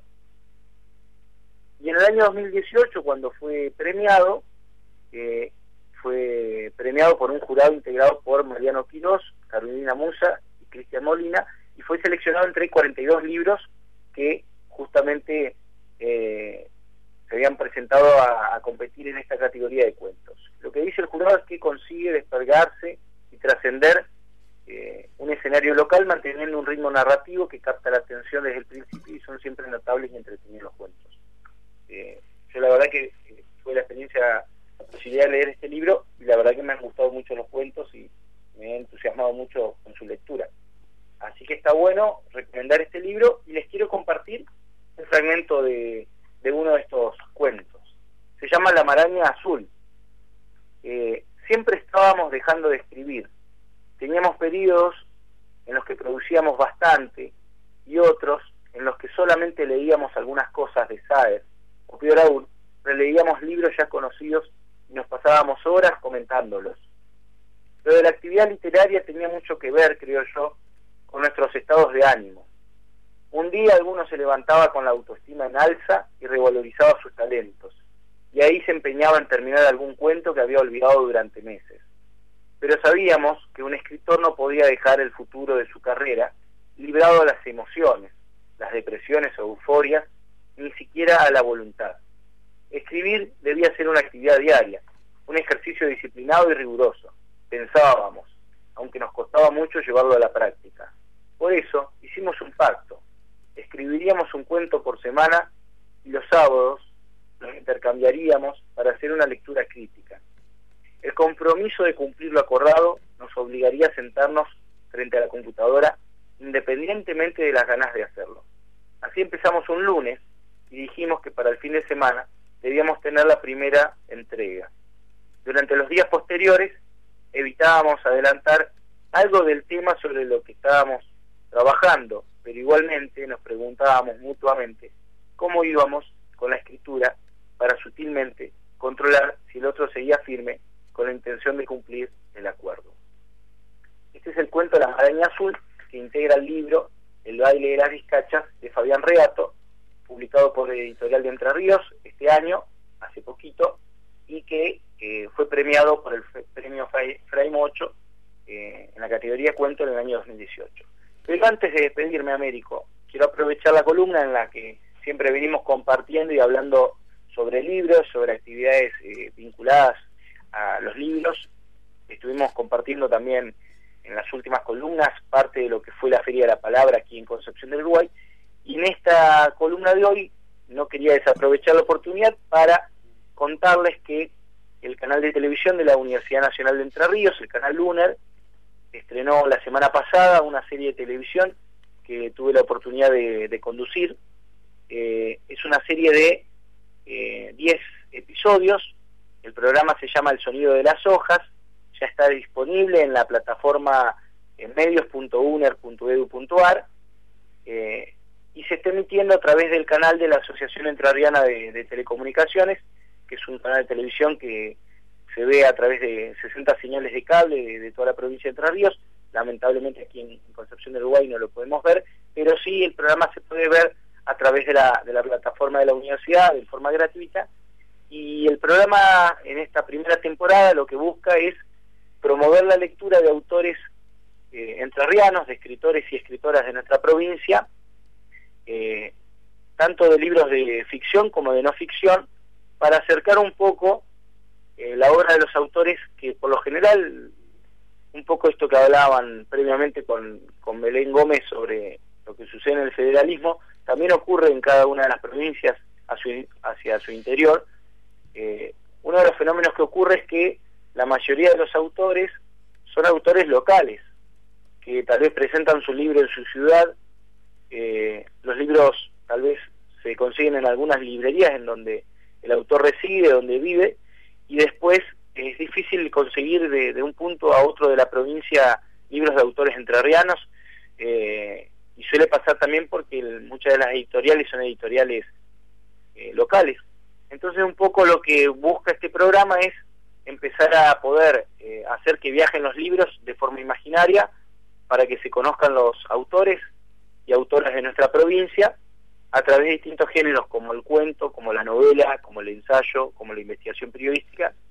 Y en este en esta primera edición eh, hay, por ejemplo, distintos escritores, algunos conocidos de, aquí en nuestra ciudad como, como Marga Presas, eh, el historiador eh, Jorge Villanova, el escritor y poeta Hugo Luna, la escritora y ensayista Laura Erpen, y también autores y escritores de otras ciudades de, la provincia de Entre Ríos, y un poco queríamos aprovechar esta, esta columna también para, para hacerles la invitación a ver esta serie que se llama El sonido de las hojas y que se puede ver a través de la plataforma medios.uner.edu.ar.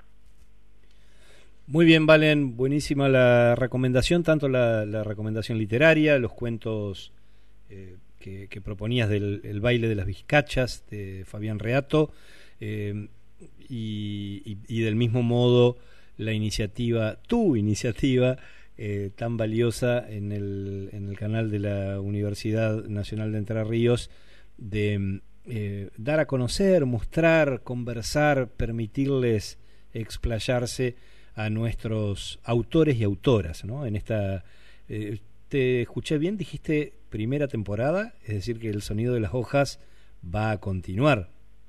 Esa es la intención, ya estamos pensando y trabajando para lo que va a ser una, una segunda temporada el, el año que viene y un poco también yo creo que una de las cosas más lindas que se generó en el, en el ciclo es que a los autores les pedimos también que recomienden libros de otros autores entrerrianos. Un poco la idea es esta de que los libros no queden estancados en las bibliotecas, ni, en las mesas, ni en los escritorios, sino que viajen, que se compartan, que circulen en los libros y que por ahí muchas personas que tal vez no conocen ciertos autores, que son también por ahí ocurre un poco esto, hay autores clásicos o renombrados que ya son conocidos eh, y que son parte, digamos, de la literatura entrerriana, pero quienes continúan escribiendo o quienes están escribiendo o las nuevas generaciones de, escritores y escritoras tal vez todavía no son conocidos sus obras. y, viceversa, ¿no? Y, a su vez muchos de esos clásicos eh, no son leídos por quienes hoy están escribiendo o comenzando a escribir. Eh, así que esta, es buenísima la iniciativa y bueno, ojalá que nuestra gente, nuestros oyentes y amistades se prendan en, en El sonido de las hojas, esta producción que nos permite verle el rostro, escuchar la, la, voz de nuestros escritores y escritoras de Entre Ríos. Gracias Valentín Bisogni con su columna literaria aquí en la víspera. Vamos al informativo y luego nos reencontramos para transitar el último bloque de nuestro encuentro de hoy. Las cosas vistas desde acá, con mucho espacio para la cultura y un lugar relevante para la sonrisa y la reflexión.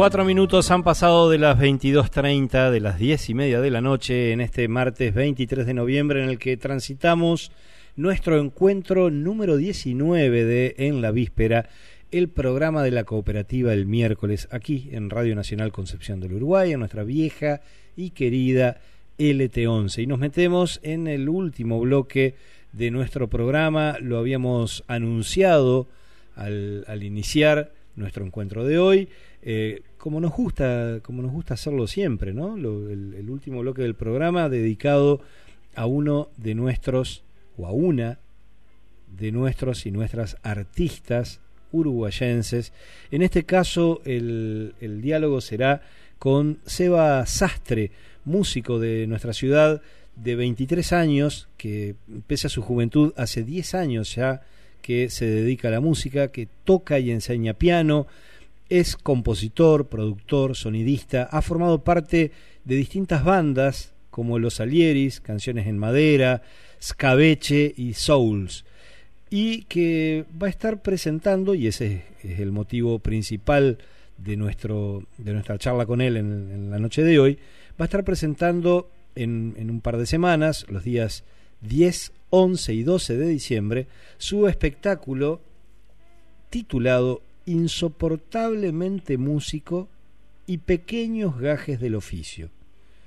Le puso un nombre cortito el Seba como para darle un, elemento más a su, a su propuesta. Eh, el, el, show va a ser en el Centro Cultural La Gotera y sobre eso vamos a conversar en, ahora, en segundos, aquí en la víspera. Eh, Seba, ¿me estás escuchando? Américo Schwarman te saluda desde Radio Nacional Concepción del Uruguay, desde LT11, en el programa de la cooperativa el miércoles. ¿Cómo estás? Hola, Américo, ¿cómo va? Buenas noches. Buenas noches, muy bien, contento de escucharte. Hace mucho que no te escucho, Américo. ¿Cómo andamos? Bien, bien, bien. en algún momento, no hace tanto, allá en el, en el precámbrico creo que fue, antes de la pandemia, te tuvimos, te tuvimos en, en, el estudio, ¿te acordás? Sí, me acuerdo. Esa época en que podíamos hablar sin barbijo o que, bueno, podíamos compartir habitaciones, cosas así. Esa época en la que podíamos compartir nuestros virus libremente. Claro, podíamos tosernos en la cara sin problema. Bueno, Seba, ¿cómo estás? No, maravilloso. La verdad que ahora, eh, hoy estoy con mucho trabajo, pero feliz, contento. Ya, hoy lo hablabas recién, eh, la presentación esta que, voy a llevar adelante es como la, cúspide de mi, de mi año, entonces estoy posta, muy feliz, muy contento. Amén de que sigo trabajando, sigo dando clases, sigo en todas mis cosas, este, estoy muy feliz, pleno. Eh, yo te, pregunto, eh, y vos me corregís si, si, este, si yo me equivoco.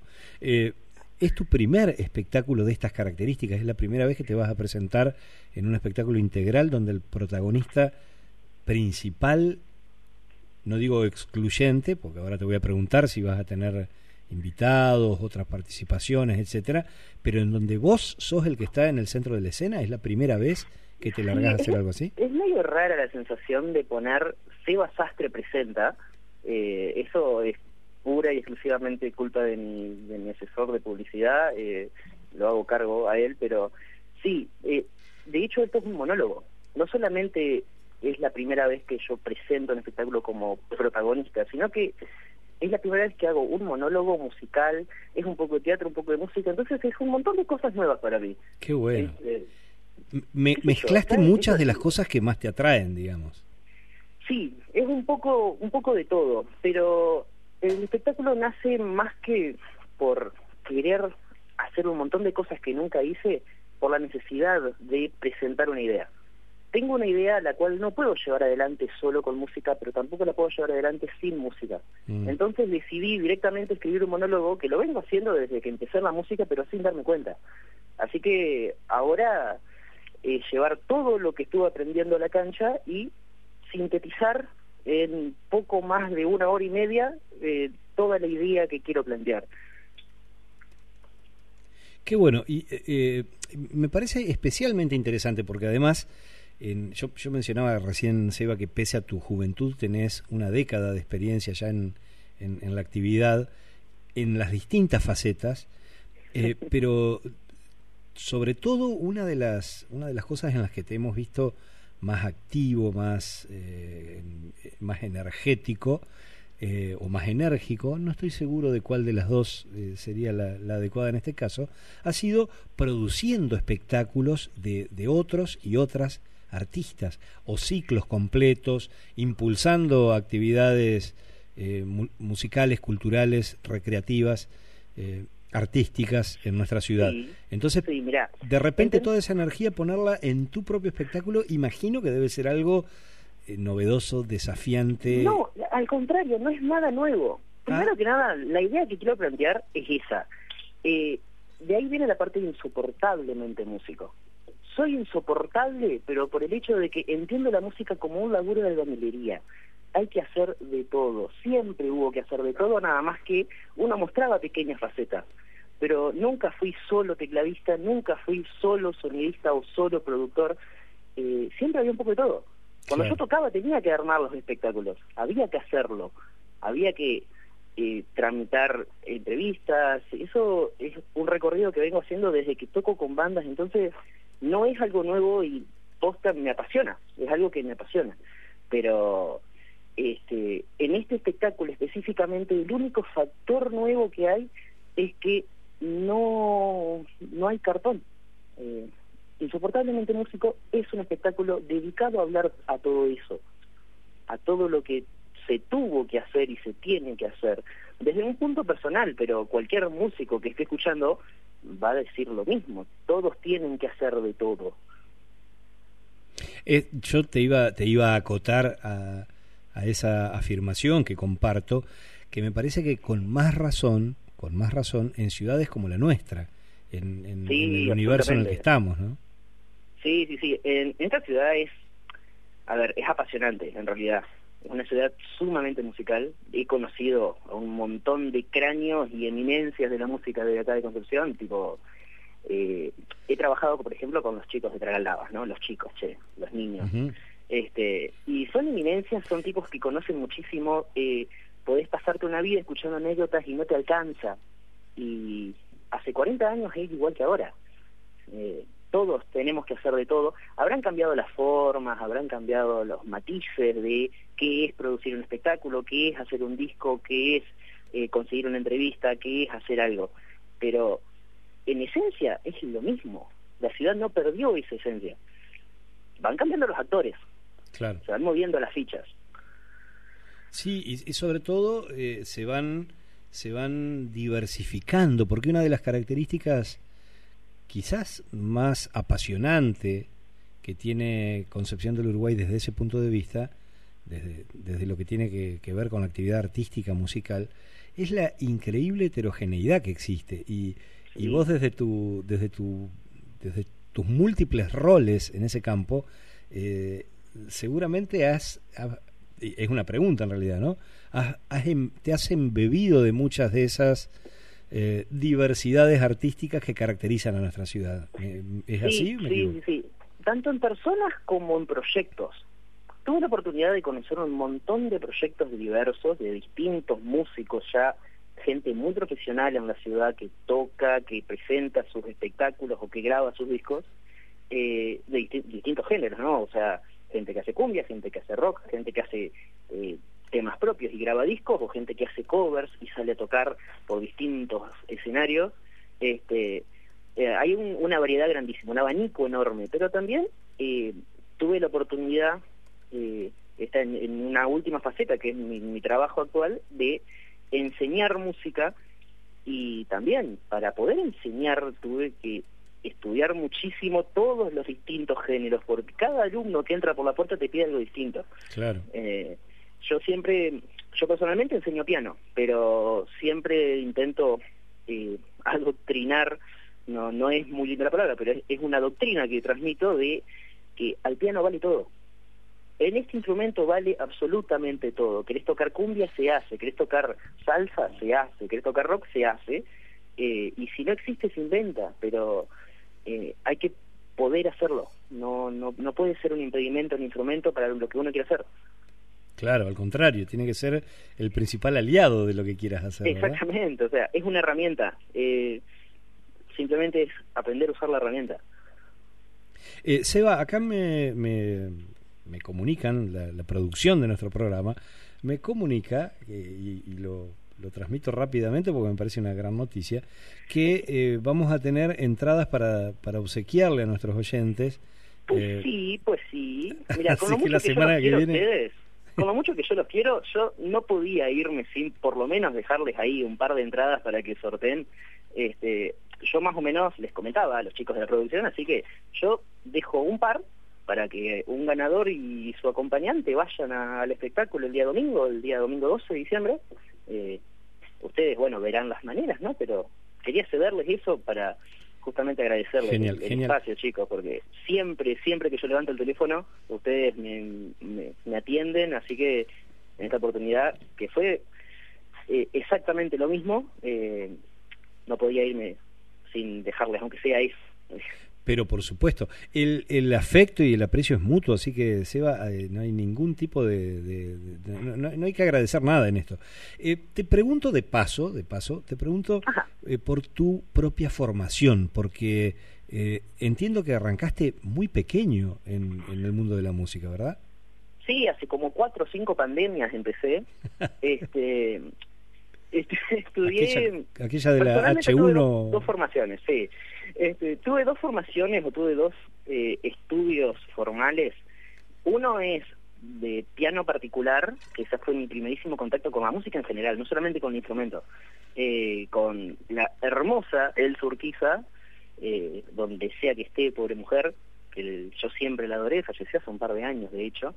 Este, con ella me formé mucho en la escuela de música clásica y de piano. me enseñó las partituras y y me enseñó a, gritar y a, enojarme con el instrumento, pero al mismo tiempo estudiar.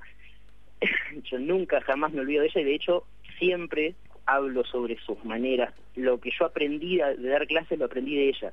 Este, estudié con ella cuatro años, música clásica pura y exclusivamente.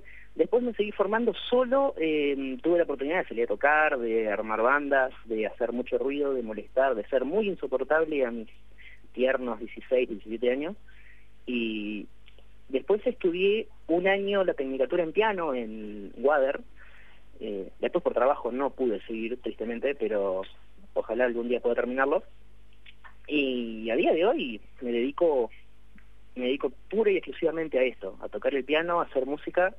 Eh, así que para mí es el mejor trabajo, no, no me puedo quejar. Eh, es el, la, la aspiración quizás más profunda, más esencialmente, eh, digamos, significativa que tiene cualquier persona que ama un, un determinado rubro artístico, de, dedicarse a eso. ¿vos sabés? que va, va mutando muchísimo, porque cuando yo me metí en la música, eh, yo quería ser una estrella, ¿viste? todo el mundo quería ser una estrella, todo el mundo, todo pibe quiere ser una estrella y es la única forma que uno entiende vivir de la música, pero después te das cuenta de que no, que hay un montón de matices, un montón de aristas. Este, algunos me dicen, tienen el tupé de decirme que yo vivo de la educación y no, yo vivo de la música y de que la gente quiere hacer música este, y la gente disfruta de la música, así que vivo de la música. Este, personalmente es algo que nadie me va a convencer de lo contrario.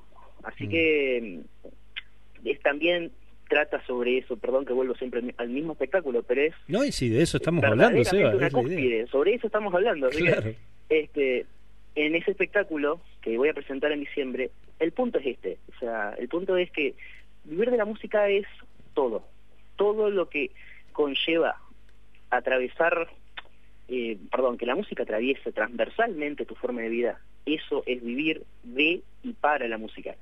Este, es lo que yo entiendo, es lo que comprendí por estos próximos, estos pasados 10 años, los próximos 10 años veremos, capaz que dentro de 10 años haga un espectáculo totalmente distinto, que estoy recontrarto del piano, que ya no me la banco más, pero eh, no importa, va a pasar mucho tiempo todavía. Eh, te, hago una pregunta casi casi de cajón, casi obvia la respuesta, pero eh, hasta por, por, por, la forma en la que te expresás, el, el monólogo, el espectáculo que vas a presentar, tiene componentes humorísticos, claramente. Puede ser. no sé si son componentes humorísticos o simplemente soy yo hablando, pero... Y eso, y eso hace que la gente sonría y se divierta. Claro, esos son los componentes humorísticos, yo hablando. Ahí va, ahí va. no, esto no está pensado como una comedia, eh, es... No es un stand-up, eso... Claro, vayan con la mentalidad de que van a escuchar a un, a un pibe un gordito muy simpaticón hablando. Y obviamente tocando el piano, ¿no? Pero hablando más que nada. La idea es no perder el hilo. Eso es difícil para mí. Imagínate la gente.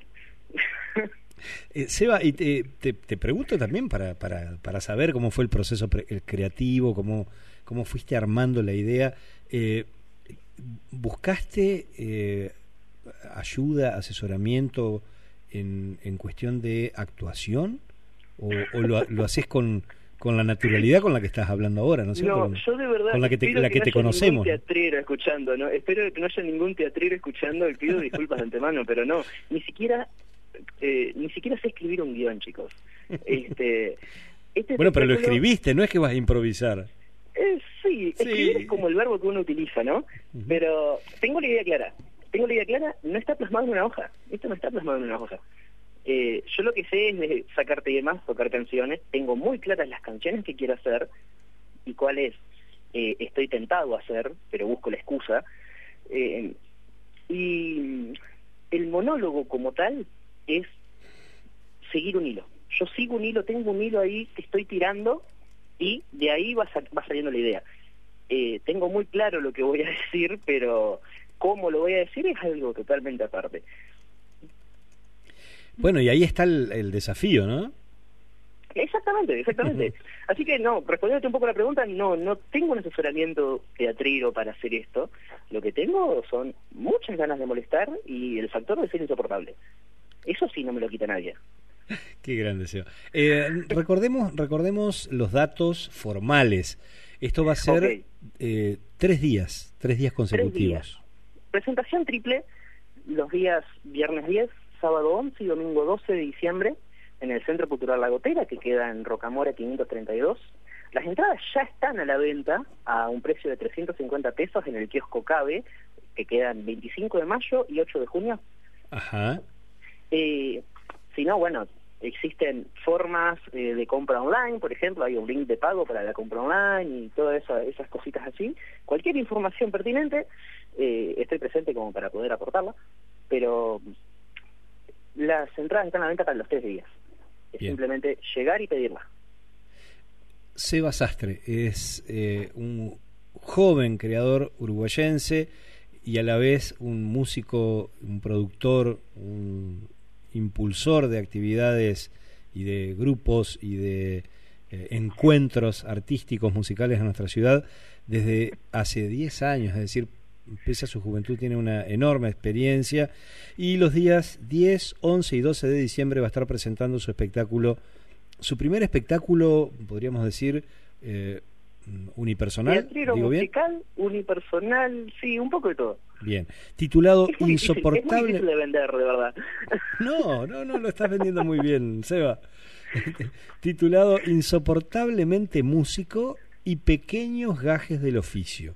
Va a ser en el Centro Cultural La Gotera, el, que, que también felizmente se ha, se ha, se ha reactivado, ¿no? Después de, de tanto tiempo de, En, una ciudad que necesita ámbitos. Que, que siempre me permite esas cosas en realidad. Yo trabajo ahí, yo ahí doy clases y me dispusieron el salón como cuando hacían activamente para poder armar la sala de teatro y poder presentar, así que también un agradecimiento a ellos, ¿no? Claro que Me permiten hacer estas locuras. Eh, la, última, y después insistimos con los datos. Eh, me quedó ahí pendiente en, el, en la conversación sobre lo, lo, relevante que es para cualquier persona. Hay, hay una frase de, de Max Weber, el, uno de los padres de la sociología moderna que yo siempre cito, eh, así que quizás hasta ya me las he escuchado, Seba, que dice que toda persona seria que quiere dedicar su vida a algo, aspira a vivir de ese algo, ¿no? Sí. Tan sencillo y tan eh, profundo como eso. Eh, la decisión de vivir de y para la música, de y para la pasión central que tenés en tu vida, no es fácil, no es fácil de tomar. Eh, fue, fue una decisión estructurada, digamos, de manera escalonada, fue dándose con el tiempo o, o siempre tuviste claro, yo me voy a dedicar a esto, sea o no sea, mm, logre o no ser una estrella? La verdad que no, se fue dando escalonadamente, sí, pero eh, hubo un momento en que resultó ser lo único que me quedaba a mano. Primeramente fue ahí. La música siempre fue una pasión. por supuesto que siempre fue una pasión. Yo desde muy chico, desde antes de tocar piano, ya era un apasionado por la música, culpa de mi padre, un gran melómano, este, culpa de un montón de eh, pequeñas presencias musicales que rondaban mi infancia, pero era una pasión. Cuando yo me lo planteé como algo serio, eh, como el trabajo, como mi trabajo, fue progresivamente sucediendo. Yo antes tenía como esa, esa idea de juego con la música y me dedico a otra cosa, pero en un momento dije, no, la música es el único trabajo que estoy teniendo en este momento, así que dejó de ser un hobby y empezó a ser un proyecto. Mm. Cuando la música se convierte en un proyecto, o cuando lo, que a uno le apasiona se convierte en un proyecto, además de apasionarte, te lo tomas con mucha seriedad y conlleva un montón de cosas. Obviamente, eh, a costas de un montón de momentos, un montón de personas y amistades o cosas así, a costas o gracias a. Eh, pero los proyectos son proyectos. ¿Qué es lo que vos pones adentro de un proyecto? Es algo totalmente personal, pero eh, consejo para, no sé, si a alguien le interesa este consejo también, un pibe de 23 años dando consejo, este, cuando tu proyecto empieza a ser lo que te apasiona, mm, no estás trabajando nunca. Personalmente no trabajo, yo juego y gracias a eso vivo. Confucio decía algo parecido, Seba, así que estás en buena compañía. Creo que lo he robado por ahí, perdón. Seba Sastre, eh, aquí en, la víspera conversando con nosotros, contándonos este proyecto que va a poner a, disposición y a, consideración de la comunidad uruguayense y de todos los amantes de la música, de la cultura y del arte, los días, el fin de semana del 10, 11 y 12 de diciembre en el Centro Cultural La Gotera va a estar presentando su primer espectáculo unipersonal, insoportablemente músico y pequeños gajes del oficio. Todo el éxito, Seba. Estamos gracias, Américo. en contacto y te mando un abrazo grandote. Un abrazo enorme a todos, un abrazo. Seba Sastre, aquí en la víspera, el programa de la cooperativa el miércoles. En la víspera, el mejor programa de radio que usted podrá escuchar. A esta hora, por esta radio.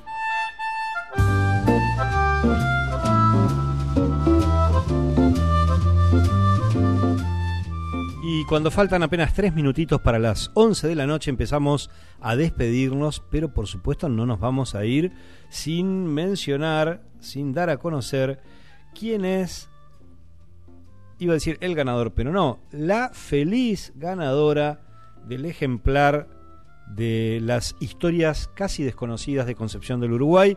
Eh, ella cumplió con los requisitos formales, esto que te piden los integrantes de la cooperativa el miércoles, tenés que entrar al Facebook, traer fotocopia de la partida de nacimiento de tu bisabuelo y de tu tatarabuela. No, mentira, eso no es necesario. Alcanza con entrar al Facebook del miércoles digital y ahí anotarse, eh, a, robar alguna amistad en realidad, de eso se trata. La ganadora, la que se va a llevar el ejemplar de las historias casi desconocidas, es Valeria Bouchet. Valeria Bouchet, así que a ella le proponemos que se comunique con la producción del programa a través de la mensajería interna de, Facebook para coordinar de qué manera se hace con su ejemplar de las historias casi desconocidas de Concepción del Uruguay, editado por la cooperativa El Miércoles.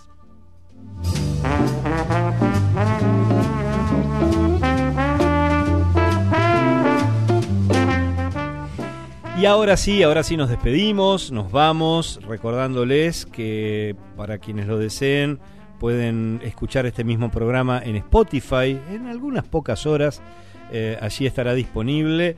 Em, agradeciéndole también a cada uno y a cada una de quienes participaron en el programa de hoy, la producción como siempre a cargo de Clara Chauvin, eh, a Patricio Ardáiz, eh, restituido al frente de la botonera, de los controles, de todas las, las perillas que tiene que tocar para que esto llegue adecuadamente a vuestros oídos. Y nos vamos, como siempre, recordándoles que este es un programa periodístico cultural que aspira a ofrecer una mirada humanista desde Concepción del Uruguay, apoyada en un análisis naturalista de la vida, que procura enlazar coyuntura y estructura, con ejes en la región, el ambiente, los derechos humanos y el bien común, con informes, entrevistas a protagonistas, mucho espacio para la cultura y un lugar relevante para la sonrisa y la reflexión. Eso es lo que cada martes intentamos compartir aquí en la víspera, el programa de la cooperativa el miércoles. Nos encontramos la semana que viene, que estén muy pero muy bien. En la víspera. Conducción, producción, locución, barrido y limpieza, Américo Schwarman y el resto del equipo del miércoles. Una idea del miércoles, Cooperativa de Cultura y Comunicación. Colaboran todos los periodistas, creadores, músicos, artistas, protagonistas que definan a lo largo del programa. Algunos de ellos involuntariamente. Se.